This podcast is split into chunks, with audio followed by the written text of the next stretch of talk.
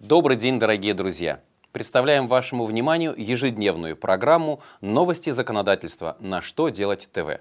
В студии Дмитрий Золотарев.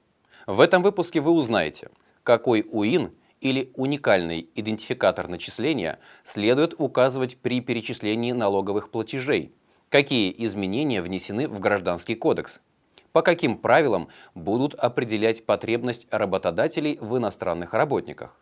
Итак, обо всем по порядку.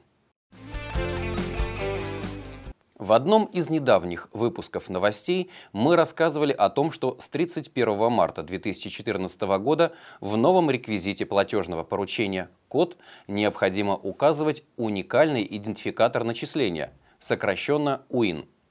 Тогда речь шла о разъяснениях Фонда социального страхования по вопросу указания УИН при перечислении страховых взносов. Теперь в отношении заполнения платежек на уплату налогов высказалась и Федеральная налоговая служба.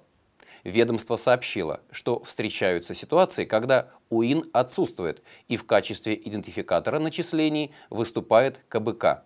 В частности, если организация или индивидуальный предприниматель перечисляет налоги на основании налоговых деклараций или расчетов, то УИН в данном случае не формируется – при таких платежах с 31 марта текущего года в реквизите «Код» платежного поручения следует указывать 0.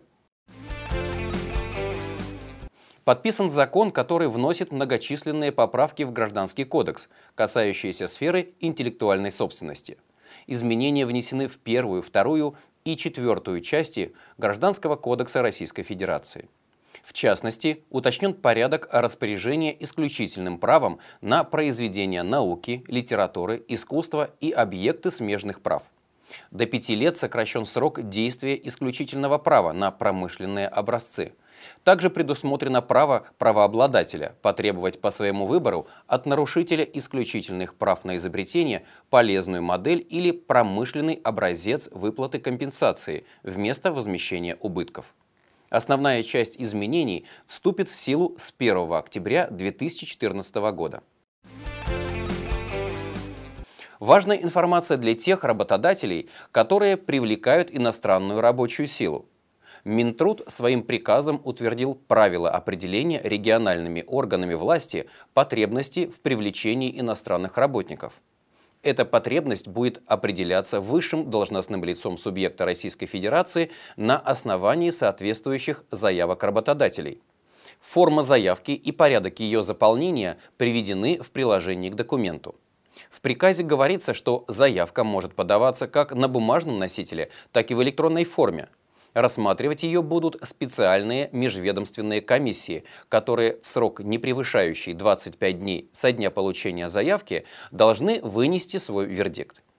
Также приводится перечень факторов, которые должны учесть комиссии при принятии решений по заявкам. На сегодня у меня все. Задавайте ваши вопросы в комментариях к видео на сайте «Что делать ТВ». Я благодарю вас за внимание и до новых встреч!